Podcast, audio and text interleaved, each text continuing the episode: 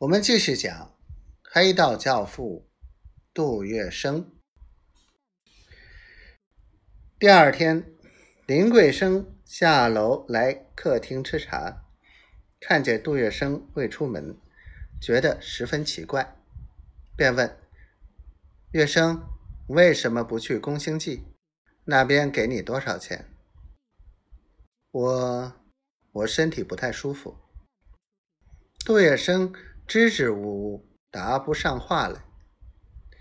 林桂生是一个精明人，他一眼便料到其中必有缘故。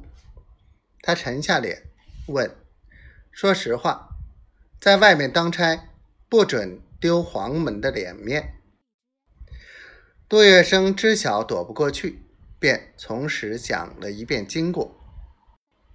林桂生一听，呼的一拍八仙桌，跳了起来，厉声说：“好啊，宫星记的老板竟不给我面子！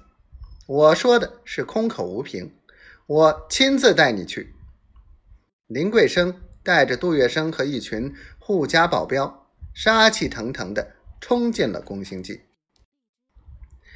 赌场老板见林桂生突然驾临。丈二和尚摸不着头脑，见林桂生铁青着脸，一双眼睛射来阴冷的寒光，心里一下虚了许多，便知有事。再看他身后跟着的杜月笙，正是那天被他一句话打发走了的小伙子，不由得头皮发麻。林桂生是出名的白象人嫂嫂。黄总探的内当家，谁敢得罪？哎呦，桂生姐光临，事先为啥不通知鄙人？这样我也可以准备准备嘛。老板见过世面，何等圆滑和机敏？他冲着底下听差喝道：“还不端茶？”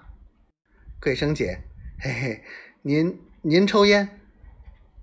老板边说带做，要堵林桂生的嘴。林桂生根本不理会这些，仿佛什么也没听见。他向身后的杜月笙招着手，示意他走上前，随后冷冰冰的问赌场老板：“认得他吗？”这时。